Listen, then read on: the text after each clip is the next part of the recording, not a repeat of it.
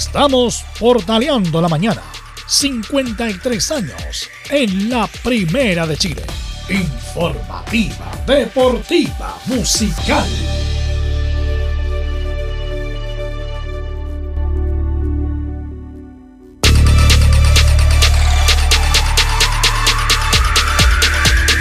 Y seguimos portaleando la mañana a esta hora aquí, 11 con 3 minutos, a través de nuestra señal radio y también a través de Portales TV en www.radioportales.cl. Y a esta hora tenemos ya en línea a través de la plataforma Zoom y también a través de nuestra señal de aire para conversar con Susana y Plan.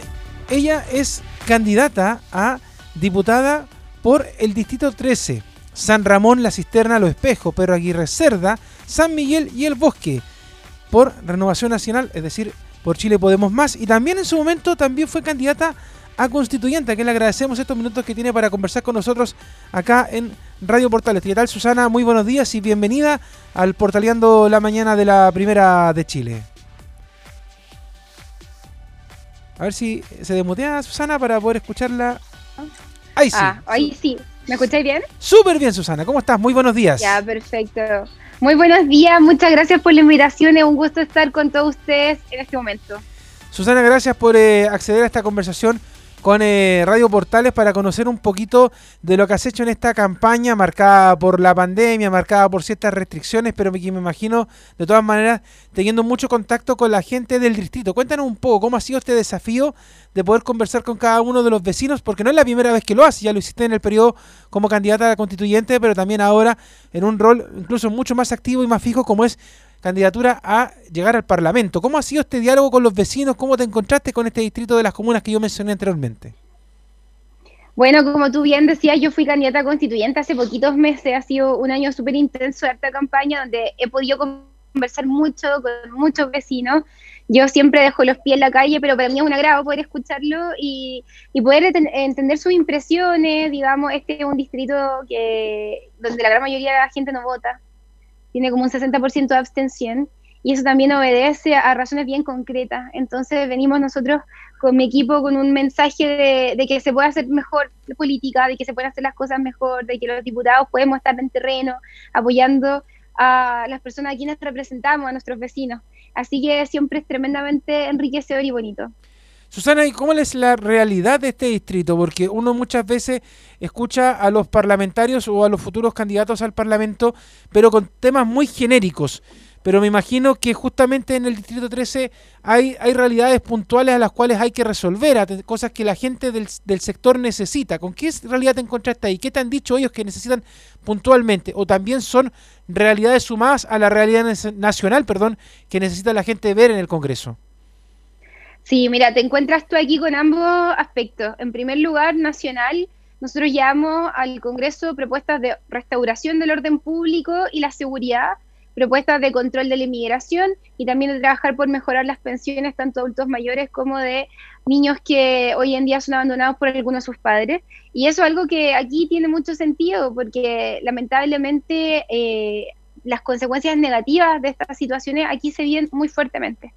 Pero por otro lado también tienes el aspecto local. Ponte tú, aquí hay una tremenda crisis de vivienda y hay muchos terrenos abandonados que son fiscales, en los cuales no se está haciendo nada, que podrían ser tremendos polos de desarrollo de vivienda, de desarrollo urbano. Entonces, por ahí hay harta pega que como diputado uno puede impulsar, te das cuenta, a través también de, tener una buena relación con los servicios públicos, con el Serviu, con las municipalidades, también fiscalizando que se cumplan las cosas. Tenemos, ponte tú, una tremenda realidad patrimonial en el pueblito Los Espejo, que está súper abandonado. Las personas se ven obligadas a irse de sus casas maravillosas porque no pueden pagar las contribuciones. Aparte de que les llega mucha delincuencia. Entonces, hay muchas cosas, tanto en el aspecto nacional, que tocan a este distrito, de manera muy directa, pero también del aspecto local.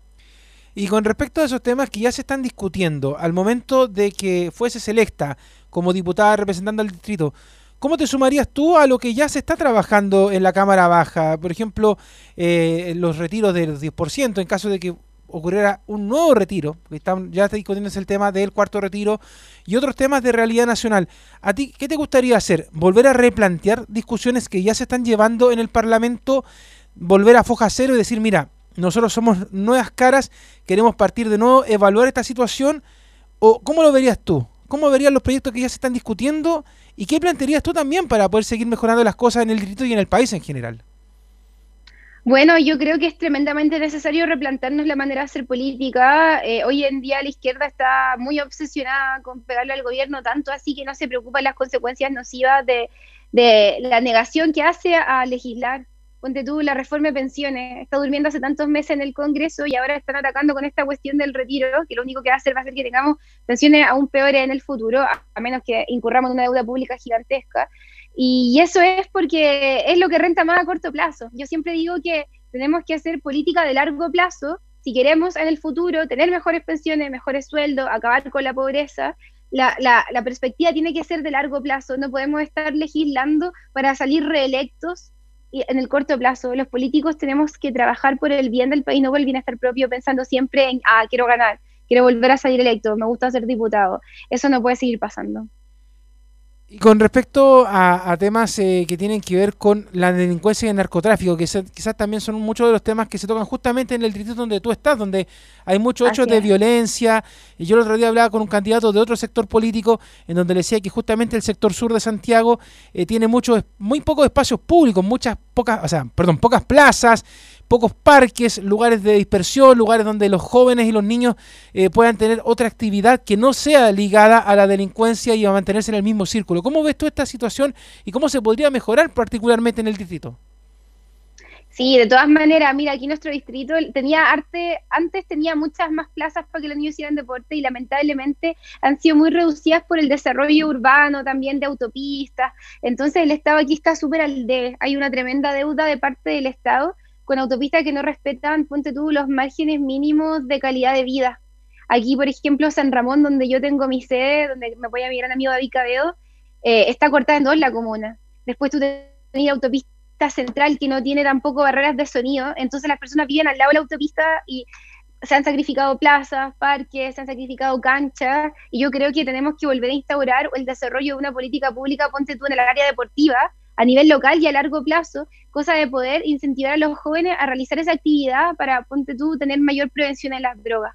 Porque lamentablemente aquí en mi distrito el problema del narcotráfico es un problema que, que asola a todas las poblaciones.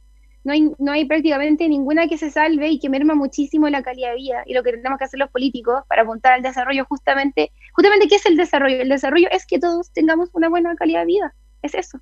Tenemos que trabajar por tener más áreas verdes, por el déficit de viviendas tremendo que hay en este distrito, que es enorme, y hay terrenos donde se puede construir también, por arreglar las autopistas que se fueron unos tacos tremendos en los tréboles, las salidas de los espejos, de aquí a Santa Rosa, es mucho lo que se puede trabajar.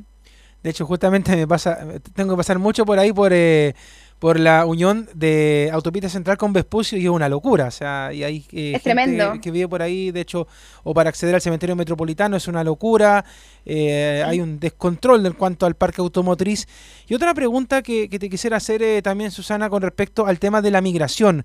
¿Cómo se ve el, tema de la migración? Me imagino que hay muchos vecinos que te han dicho cuando has hecho un trabajo puerta a puerta, mira, en realidad primero preocupémonos por casa, porque tenemos problemas con los CEFAM, no tenemos un hospital donde llegar acá rápidamente, tenemos que meter una autopista para ir a una atención de urgencia. ¿Cómo ves el tema de la migración en, las, comunas que tienen eh, este distrito 13 de la región metropolitana? Metropolitana eh, a la hora de enfrentarte a los vecinos y ver una solución. Porque te insisto, me, imagino que muchos de ellos te dicen, mira, primero partamos por nosotros, porque los consultorios están llenos, la municipalidad está llena, queremos soluciones. Por ejemplo, tú hablabas del tema de la vivienda. Y muchas veces la gente tiene soluciones habitacionales bastante indignas en el sector sur de Santiago y en otras comunas.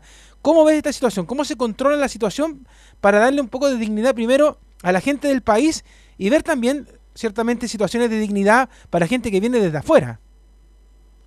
Mira, es un tema súper complejo porque yo digo, tenemos que tener un verdadero control de la inmigración, que las personas, que sepamos quién está entrando, porque así como entran personas buenas que vienen a trabajar honestamente, a ganarse la vida, que son la gran mayoría, también estamos dejando que entren bandas de, criminalidad, pero a, nivel que nosotros no conocíamos en Chile. Y eso, eso es una cuestión tremenda que está pasando y que, que nadie le está poniendo un paralelo. O sea, de verdad. Eso es urgente. Luego también esto repercute en la calidad de vida de las personas justamente porque todos me dicen, sí, mira, usted tiene tanta razón, no es que yo sea racista, yo le digo, no, yo tampoco, no se preocupe, no es eso, a mí me gusta la multiculturalidad. El problema es que no estábamos preparados para recibir una ola de inmigración repentina tan grande, entonces se han colapsado aquí en el sector sur los consultorios, los colegios, las salas cunas, los servicios de Chile Atiende, hasta el Banco Estado, los registros civiles, está todo, todo colapsado. Entonces las personas también ya comienzan a crear sentimientos nocivos respecto a la inmigración justamente porque nosotros no la hemos atajado, porque no es ordenada, porque no hemos calculado cuántas personas pueden entrar a nuestro país sin que se colapsen los servicios, sin que bajen tanto los sueldos, como sí lo hacen los países desarrollados, que establecen una cuota de personas que pueden recibir sin que las personas que ya están viviendo en el país, tanto nacionales como extranjeros, se perjudiquen. Aquí eso es un temazo, de verdad, y también tiene un aspecto cultural, porque lamentablemente, como han llegado tantas personas extranjeras que vienen con una cultura distinta, eh, hay muchas personas nacionales que no les gustan tanto, ponte tú, las fiestas tan tarde, en la calle, y al final eso crea conflicto entre los vecinos. Entonces necesitamos ordenar urgentemente la inmigración justamente para que no se produzcan ese tipo de conflictos. En términos generales, eh, Susana, hoy día se está discutiendo eh, justamente en el Parlamento, en la Cámara Baja, la acusación constitucional contra el presidente Sebastián Piñera. A ti, si fueras electa, eh, en un periodo legislativo del próximo año. ¿Cómo te gustaría que se manejara el tema político en general? Porque me imagino que te has dado cuenta de lo que ha pasado con la política en general, que está bastante desprestigiada y que hay cosas que se podrían eh, solucionar entre el Ejecutivo y el Legislativo, pero que han pasado al Tribunal Constitucional y que se meten otros entes. ¿Cómo ves tú esta situación en general, más allá del tema del presidente y esta acusación constitucional? ¿Cómo te gustaría ver este periodo? ¿Te gustaría que hubiese un mayor diálogo entre el presidente y el Congreso y además entre medio se está redactando una nueva constitución. ¿Cómo ves tú el plano político en general para el futuro periodo? Mira, el problema es un problema súper eh, originario, primigenio, antiguo, que tiene que ver con que antes teníamos un sistema binominal que de alguna manera le daba estabilidad al país porque siempre habían dos coaliciones preponderantes. No habían tantas eh, como entidades chicas de partido, entonces eso le hacía un contrapeso, tenía un presidente que gobernaba con una y tenía una oposición, entonces eso como que de alguna manera te obligaba a llevar algún consenso para poder avanzar. Y yo también creo que los partidos eran un poquito más serios que ahora, que no lo son mucho. Ya en cambio, cuando tú adoptas este sistema proporcional de ONT que tenemos ahora de elección en los países, con un presidencialismo, lamentablemente se desordena mucho la cosa, porque este sistema que nosotros tenemos de elección está pensado para otro tipo de gobierno que no es presidencialista, que es más semipresidencialista o parlamentario. Entonces lo que vivimos hoy en día en Chile de alguna manera es como una especie de parlamentarismo de facto. Ya, por ejemplo, hay muchas iniciativas exclusivas del del presidente de la República que las ven hoy en día los diputados. Entonces yo creo que vamos a ver qué pasa con la constitución, no le tengo mucha fe, pero vamos a ver qué sale de ahí. Y luego si eso se aprueba, vamos a tener que reformar justamente para poder tener un sistema de gobierno que nos dé orden y estabilidad. Porque no puede ser que si sale X de presidente no pueda gobernar, más allá de si sea de derecha o de izquierda. Hoy en día es virtualmente imposible desarrollar políticas públicas de largo plazo y tener un gobierno estable cuando siempre vas a tener a un parlamento que está en contra tuyo. Eso lamentablemente no, no, no va a cambiar si no hacemos reformas estructurales al sistema de gobierno. O sea, por lo que, por lo que tú me vas a entender, Susana, eh, a ti lo que te gustaría es que se mantuviera dentro de ciertos márgenes el sistema presidencialista, que el presidente sea el que tenga las atribuciones y no el Parlamento como lo piden otros candidatos o lo, incluso los mismos constituyentes que están trabajando en estos momentos. No, a ver, eso sería una locura en este país. O sea, sistemas presidencialistas en el mundo eh, tiene una tradición muy distinta a la nuestra. Chile, históricamente, desde que somos una república independiente, ha sido presidencialista. O sea, pero imagina, imagínate tú que cada vez que hay elecciones presidenciales, la gente, en su gran mayoría, va a votar. No así con las municipales, ni siquiera con los constituyentes, que era una cosa tan inédita, de una vez en la vida. O sea, nosotros somos un país de tradición presidencialista en un 100%, está en nuestro ADN. Y lamentablemente los países que tienen... Eh, ponte tú, sistemas semiparlamentarios como Francia son súper pocos, o parlamentarios como Inglaterra, eh, son países que, tienen esa tradición desde hace muchísimos siglos también. Y los que no viven una inestabilidad constante, el gobierno se cada día, mira, mira lo que pasa en Perú, siempre hay un presidente nuevo, pasa algo y al año siguiente no, este está procesado, nuevo presidente, vamos a llamar elecciones, elecciones adelantadas. Entonces, al final, eso causa inestabilidad y lo que necesitamos en Chile para recuperar el empleo, para recuperar el trabajo, para recuperar el orden, es justamente lo contrario, es estabilidad. No necesitamos un sistema como el que quieren los constituyentes que nos haga vivir en permanente caos o si no, nunca vamos a retomar la senda del progreso. Susana, te queremos dejar estos últimos minutos agradeciéndolos eh, que nos has dado acá a Radio Portales para conversar con nosotros y que los vecinos justamente del sector sur de Santiago te estén escuchando, para que le hables a ellos, a los vecinos del Distrito 13 y obviamente des a conocer también tus redes sociales y tu web alguna ciudad de campaña para que la gente que está escuchando Radio Portales a esta hora de la mañana te conozca un poco más y sepa, a falta ya de casi dos semanas y un poquito más de estas próximas elecciones, claro, y que se acercan para que te conozcan y sepan lo que estás haciendo para poder llegar a la Cámara Baja.